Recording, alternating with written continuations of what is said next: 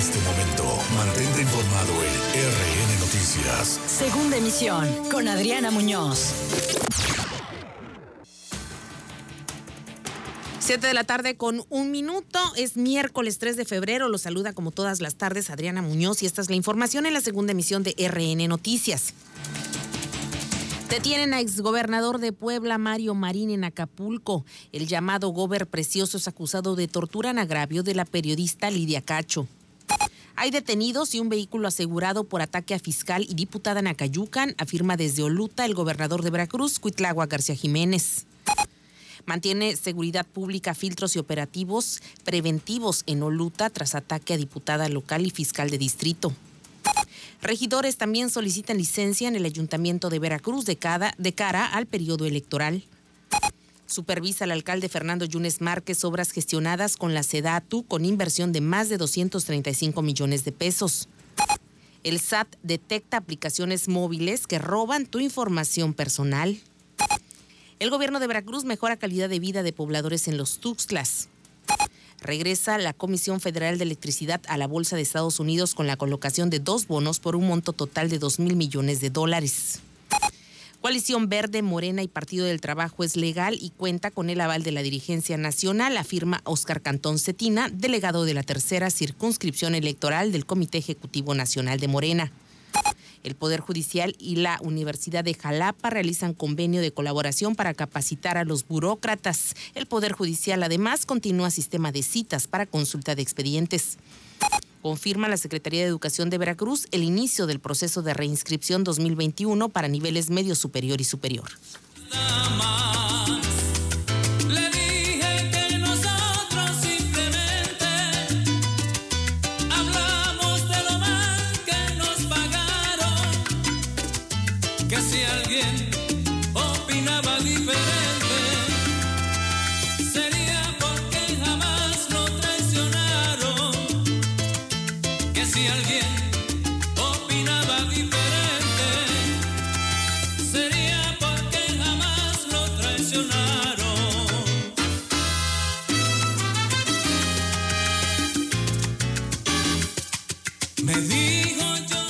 de la tarde con tres minutos. Iniciamos con la información de esta última jornada. Soy Adriana Muñoz. Bienvenido a este espacio informativo y estaremos hasta la media como todas las tardes, por supuesto, en la mejor frecuencia más latina 96.5.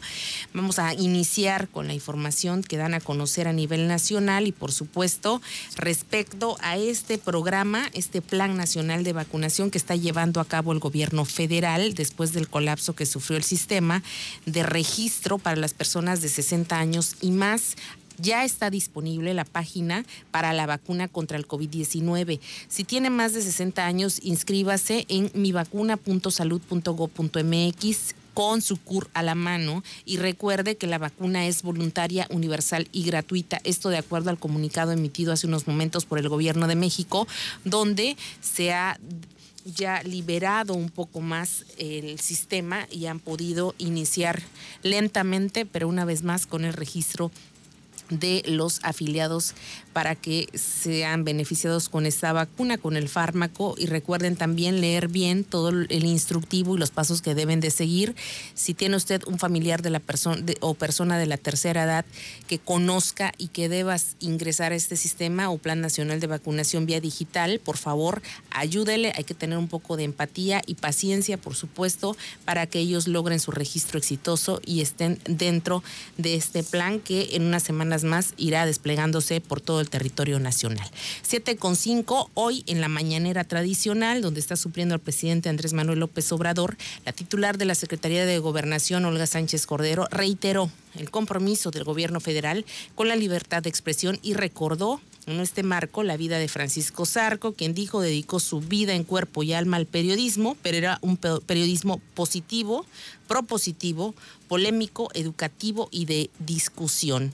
Esto evidentemente ante las sendas críticas que ha recibido la cuarta transformación a nivel nacional por varios medios de comunicación que prácticamente han fustigado el gobierno y el actuar de Andrés Manuel López Obrador.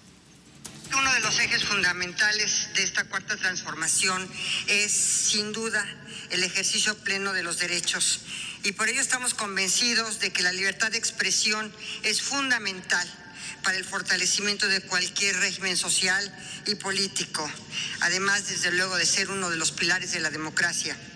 Esa es una de las caras poco vistas de estas conferencias mañaneras, que en ellas se ejerce cotidianamente esta libertad de expresión. Y esta libertad va más allá, mucho más allá de un derecho individual. Es el derecho de la ciudadanía a tener toda la información necesaria para ejercer todos sus derechos sus otros derechos. Estar bien, estar bien, informado constituye el elemento básico para el ejercicio razonable y razonado de la libertad. Es el paso inicial hacia la participación de una democracia. Por ello, eh, desde el Gobierno de México respondemos a esta obligación de informar a las y los ciudadanos sobre los servicios, las políticas públicas, las actividades oficiales.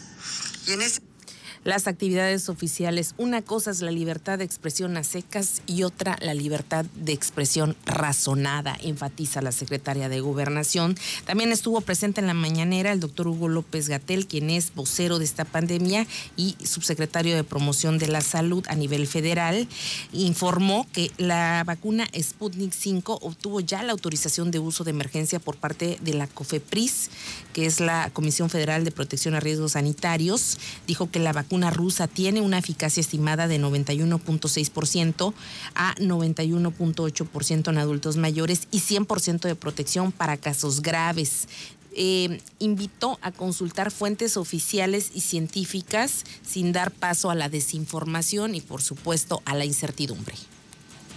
Ayer por la mañana, con una sorpresa muy grata, se publicó en la prestigiada revista The Lancet, esta es una de las más importantes revistas científicas en el área de la salud, una revista británica que se fundó en el siglo XIX, eh, los resultados de el ensayo clínico controlado fase 3 de la vacuna rusa eh, producida por el Centro Gamaleya de Epidemiología y Microbiología, la vacuna Sputnik V.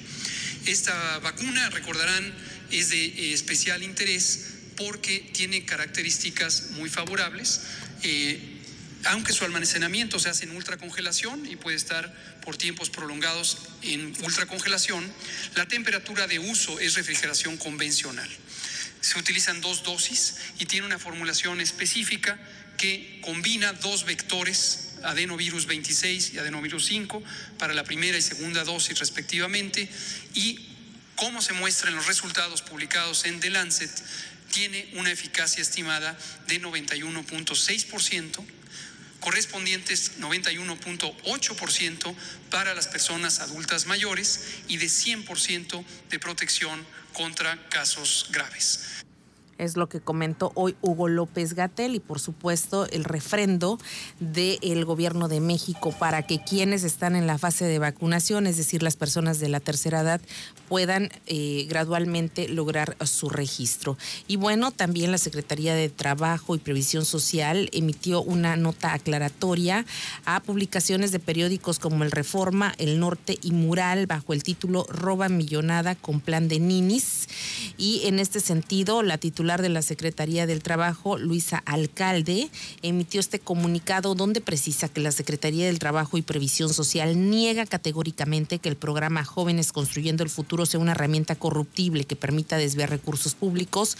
Dijo que los pagos de las becas a los aprendices en ningún caso tienen como objetivo eh, hacer uso de efectivo y se realizan directamente a las cuentas de los beneficiarios a través de una institución bancaria. Por otro lado, indicó que todos los centros de trabajo son verificados por personal de la Secretaría del Trabajo y Previsión Social, tanto documental como físicamente, para asegurarse que estos espacios cuentan con las condiciones para recibir aprendices. Adicionalmente, todos los centros de trabajo son visitados de manera aleatoria una vez que inicia la capacitación para cerciorarse que se está llevando a cabo la misma Respecto a las presuntas irregularidades detectadas en estos centros de trabajo del municipio de Linares, Nuevo León, la Secretaría del Trabajo tuvo conocimiento desde agosto de 2020, actuando de manera inmediata, como lo establecen las reglas de operación del programa dando de baja a los centros involucrados. También hubo críticas de presuntas irregularidades, sobre los centros de trabajo Voluntad Regia y Ves Monterrey,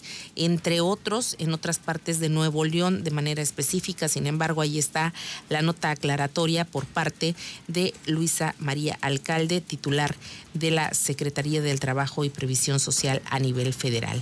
En más información, recordemos que ayer hubo un ataque en contra de una diputada local de Morena en, el municipio de Villa Oluta y también de una fiscal de distrito. En este sentido, el gobernador Cuitlagua García Jiménez se trasladó a la zona sur, desde donde encabezó la mesa de seguridad, siendo el tema principal el ataque a la fiscal y también a la diputada local de Morena, Florencia Martínez Rivera. Al concluir, informó a los medios locales que ayer mismo se identificaron a los agresores y hoy se puede señalar que ya hay detenidos, así como un auto asegurado, y descartó que haya sido un atentado político. Y es que la diputada local de Morena, Florencia Martínez Rivera, pues eh, argumentó a los medios de comunicación que este tipo de atentados solamente se debe a que hay gente que no está de acuerdo con el proyecto de la Cuarta Transformación, lo cual desmintió completamente al gobernador Cuitlagua García Jiménez y aclaró, como ya lo han escuchado, que haya sido un atentado con tintes políticos.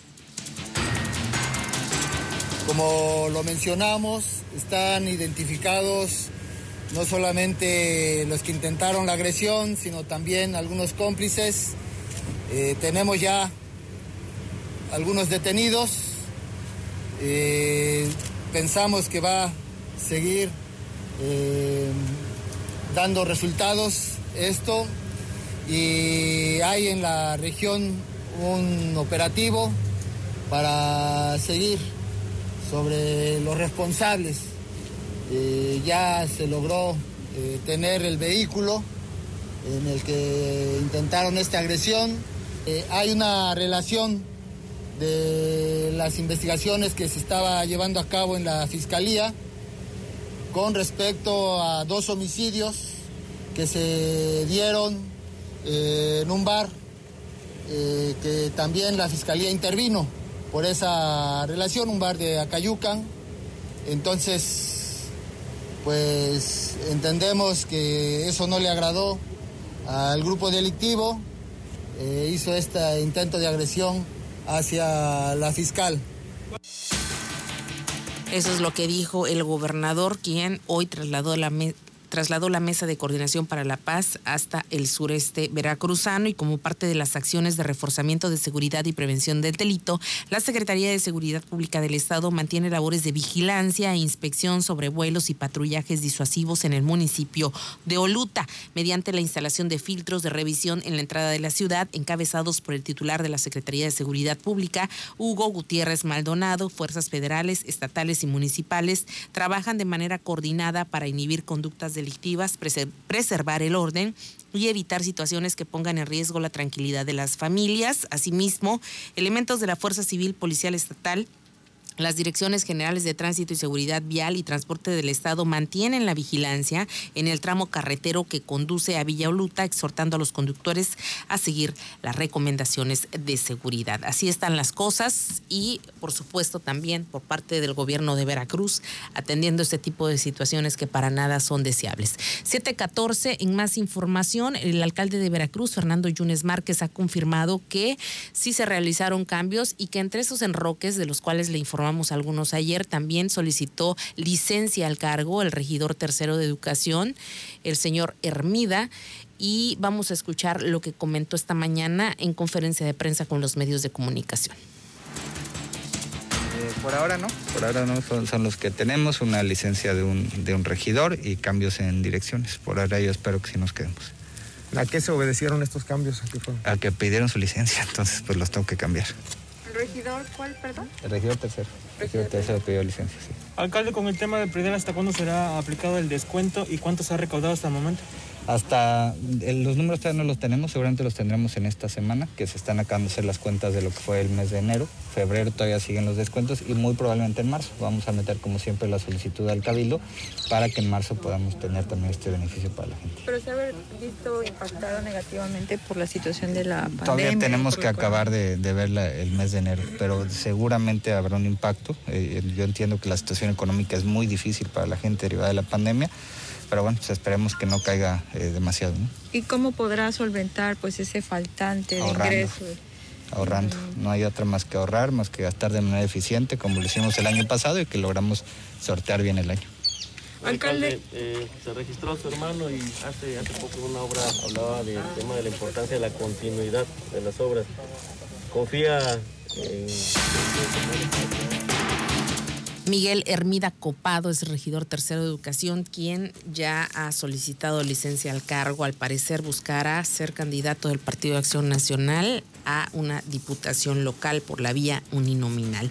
Y bueno, el alcalde Fernando Yunes también tuvo un recorrido este día, inspeccionó las obras de siete espacios públicos a cargo de la Secretaría de Desarrollo Agrario, Territorial y Urbano, la SEDATU, a través del programa de mejoramiento urbano en su vertiente de mejoramiento integral de barrios. Detalló que se trata de una inversión de 235 millones 463 eh, mil pesos que van a beneficiar directamente a más de 200 mil personas con base en el convenio de coordinación especial para el ejercicio de los subsidios del programa correspondiente al ejercicio fiscal 2020.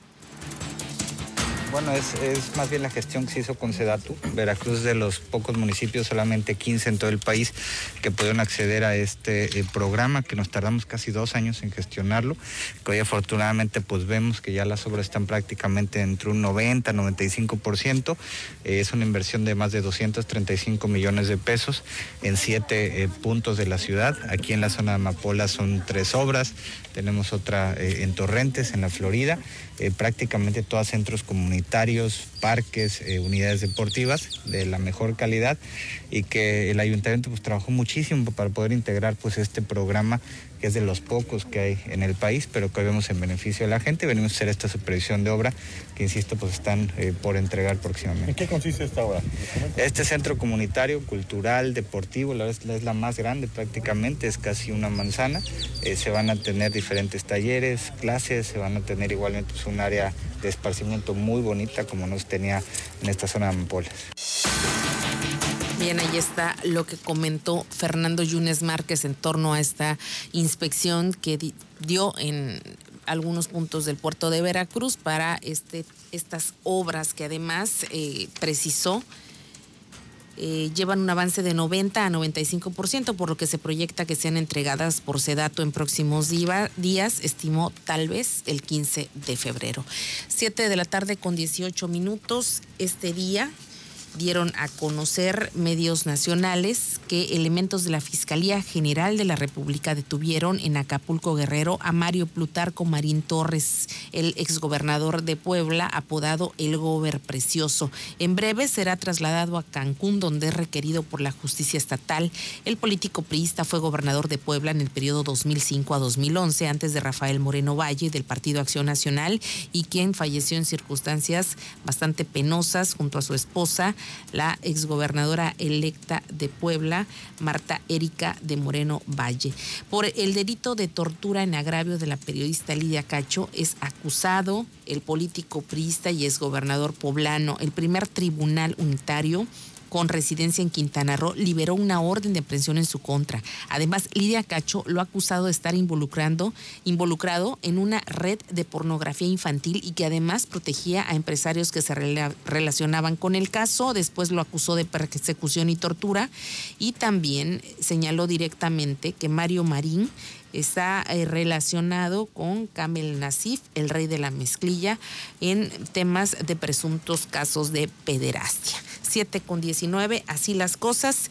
Y en más información, la Secretaría de Desarrollo Social, esto a nivel local, a nivel Veracruz, está realizando supervisiones en diferentes zonas del estado. Este día se supervisó la construcción de cuartos dormitorio y entregaron juegos infantiles inclusivos en comunidades de San Andrés Tuxtla, Santiago Tuxtla, Lerro de Tejada, José Azueta, Chacaltianguis y Tlacotalpan, beneficiando con ello a la población vulnerable de esa región. En gira de trabajo, el titular de la dependencia, Guillermo Fernández Sánchez, constató avances en la, en la edificación de 59 inmuebles en localidades de San Andrés Tuxtla, mientras que en Santiago verificó 35 espacios que sin duda mejorarán la calidad de vida de 100 familias. Independientemente de colores y de cualquier tinte político, apoyar a las comunidades que más lo necesitan. Es el caso, alcalde, que veo que en este parque tan bonito, que veo que lo mantienen para usos múltiples seguramente, que tiene su kiosco, le estaba haciendo falta unos juegos infantiles y por lo que escucho y me han comentado aquí los representantes de, la comunidad, pues que los niños se dan a la tarea de recrearse y que también es parte de lo que la política del gobierno del Estado, que nos ha instruido el ingeniero Cuitrago García Jiménez, es que recuperemos los espacios. Como todos sabemos, eh, debido a diferentes causas, hemos perdido esa capacidad. Las familias veracruzanas que traemos muchos años atrás, vivíamos de una manera mejor. Siete de la tarde con 21 minutos en información de corte partidista. Este día se dio a conocer la, que la alianza Morena, Partido del Trabajo y Verde sí es válida y esto después del debate que existe al interior de la militancia por eh, la falta de unidad sin embargo, hoy los dirigentes y representantes de los partidos que están aliados a nivel local de manera parcial para el próximo proceso electoral señalaron que en Morena hay unidad, así como un gran compromiso con los militantes, simpatizantes y líderes políticos, pero sobre todo con el pueblo de Veracruz. Es por ello que en representación del Comité Ejecutivo Nacional, Óscar Cantón Cetina, delegado de la tercera circunscripción electoral, señaló que la alianza conformada con el Partido del Trabajo y el Partido Verde Ecologista de México es legal y cuenta con el aval de la dirigencia nacional, acompañado por Carlos Marcelo Ruiz, dirigente estatal del Partido Verde Ecologista de México, y Vicente Aguilar Aguilar, comisionado estatal del Partido del Trabajo en Veracruz, refrendó los compromisos y acuerdos establecidos en la coalición Juntos Haremos Historia. Cantón Cetina expresó que el dirigente nacional de Morena, Mario Delgado, y la secretaria general, Citlali Hernández Mora, son las personas jurídicas con autoridad para realizar este tipo de alianzas. Además, señaló que fueron quienes encabezaron las mesas de trabajo para que el movimiento camine con aliados políticos que han mostrado el mismo interés que es el bienestar y desarrollo del pueblo de México. Esto por una parte. Por otra parte, la disidencia, digámoslo así, y quienes apoyan al secretario general en funciones de presidente, Gonzalo Vicencio, también ha expresado lo propio. Ernesto Encinas, quien fue aspirante a la dirigencia estatal de Morena, estuvo de gira en Tantoyuca y esto fue lo que comentó al respecto. Eh, estamos haciendo un recorrido en la zona norte del estado porque como ha habido una problemática interna en el partido de Morena, este, nos comisionaron para que viniéramos a la zona norte a ver, a ver a nuestros futuros candidatos y que el proceso interno salga bien. Hoy en día mandamos gente a México, están afuera del Comité Nacional y estamos exigiendo una denuncia penal contra Esteban Cepeta por usurpación de funciones. Él ni siquiera es integrante de Morena. Es parte del debate que existe al interior del movimiento Regeneración Nacional y bueno, al final del día los liderazgos partidistas en torno al Partido del Trabajo y el Partido Verde Ecologista están en algún sentido ya aliados y trabajando en pro de lo que es esta alianza local que en promedio llevará 106 de los 212 municipios. Siete de la tarde con 24 minutos, el Poder Judicial del Estado realiza un convenio hoy con la Universidad de Jalapa en beneficio de los burócratas llegamos al, acuerdo de firmar un convenio de colaboración eh, académica que es de mutuo y recíproco interés, en donde le ofertamos becas para el personal de todo el personal del tribunal y hacemos extensivo a sus familias. Ahí le anexé una tabla donde vamos estableciendo cómo, cómo se otorgan las becas. Pues creo que es para bien de ambas partes. Nosotros proporcionamos este, educación y aquí también mis alumnos de la Universidad de Jalapa, que es con quien hacemos, representamos y hacemos el convenio, pueden venir a hacer sus prácticas, pueden, pueden venir a hacer su servicio social y de eso también, en eso también consiste el convenio. Son las palabras del rector de la Universidad de Jalapa, el doctor Carlos García Méndez. También dijo que se trata de un acuerdo mediante el cual las y los colaboradores del Poder Judicial del Estado podrán acceder a estas becas que les van a permitir o estudiar o concluir sus licenciaturas en modalidad escolarizada vespertina y sabatina, o sea que es un gran apoyo. Al respecto, la magistrada Isabel Inés Romero Cruz resaltó que la fuerza de la institución que representa está en la gente, por ello estas acciones fortalecen las políticas para brindar un servicio público de excelencia a los justiciables. Por otra parte, también dio a conocer en un comunicado el Poder Judicial del Estado que con el objetivo de garantizar la tutela judicial efectiva sin descuidar el derecho a la salud y la vida, el Consejo de la Judicatura del Poder Judicial del Estado aprobó dar continuidad al sistema de citas a partir de este miércoles 3 de febrero para consulta de expedientes en los órganos jurisdiccionales a través de cuatro citas cada 20 minutos de lunes a viernes hasta el próximo día 26 de febrero para la presentación en primera instancia de promociones en general y escritos de demanda inicial y aquellos de jurisdicción voluntaria. El horario será de 8.30 de la mañana a 2.30 de la tarde en todos los órganos jurisdiccionales y las oficialías de partes de los distritos judiciales, lo anterior con excepción de las promociones de término que deberán presentarse en la forma que la ley la establece y respecto a la segunda instancia. Ahí están informados porque si, si tienen que hacer algún tipo de trámite y por supuesto también lo actualizamos en torno a cómo van las preinscripciones en los distintos niveles de la Secretaría de Educación de Veracruz.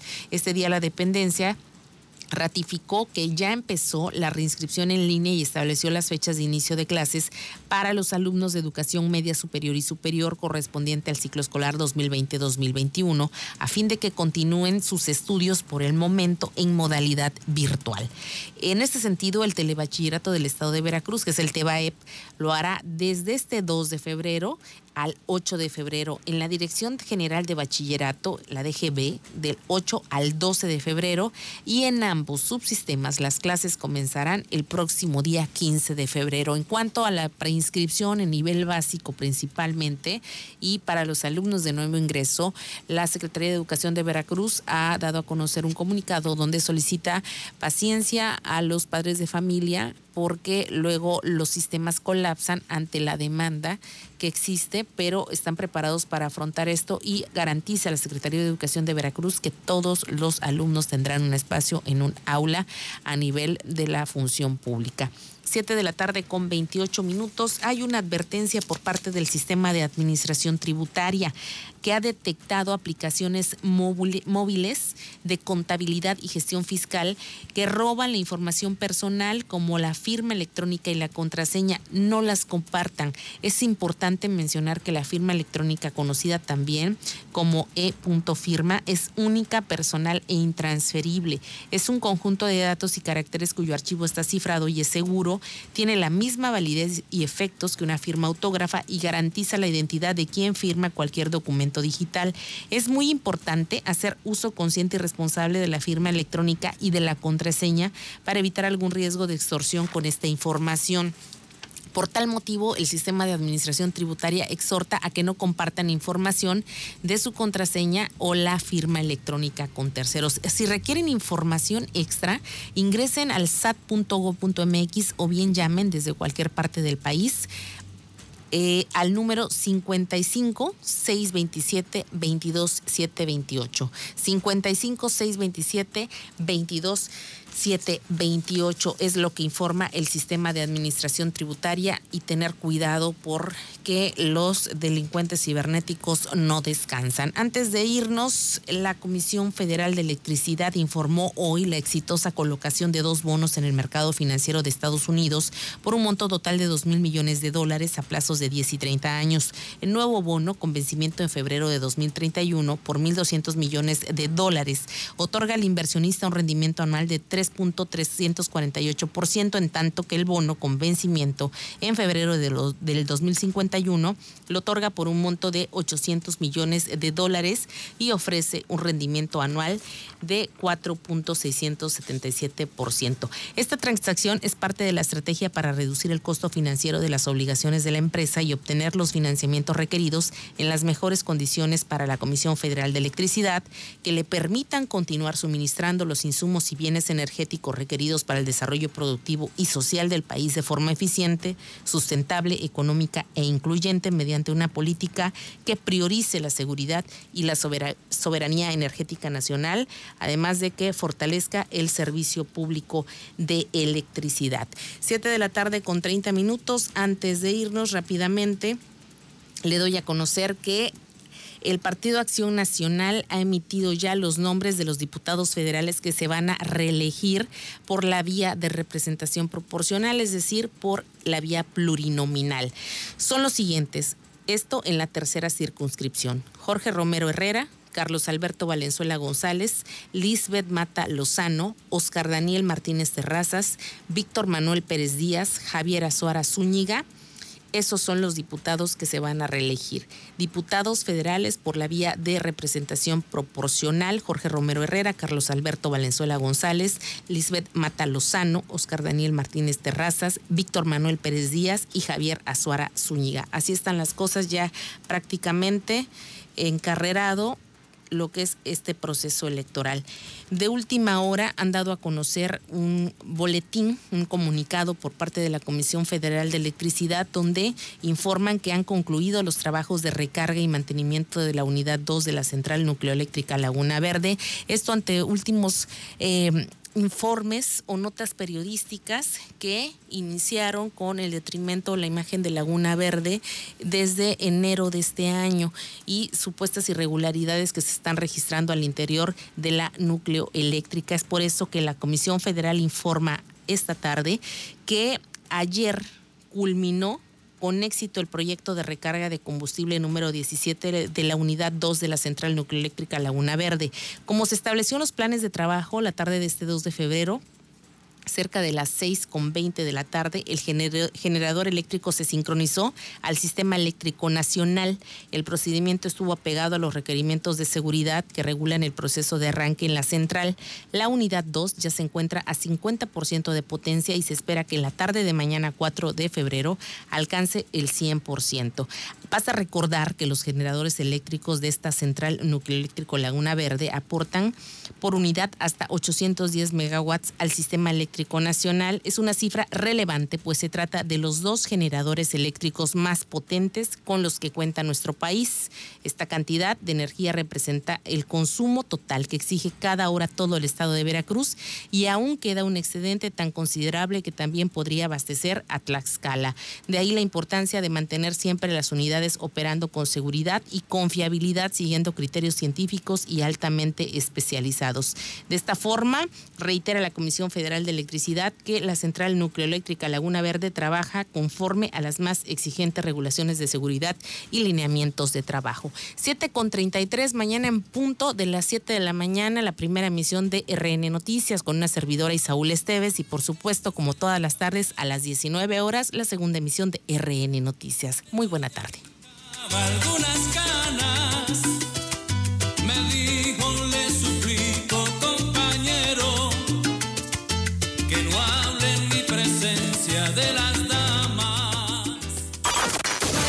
estás informado en el noticiero que informa verazmente a Veracruz. RN Noticias. Segunda emisión con Adriana Muñoz.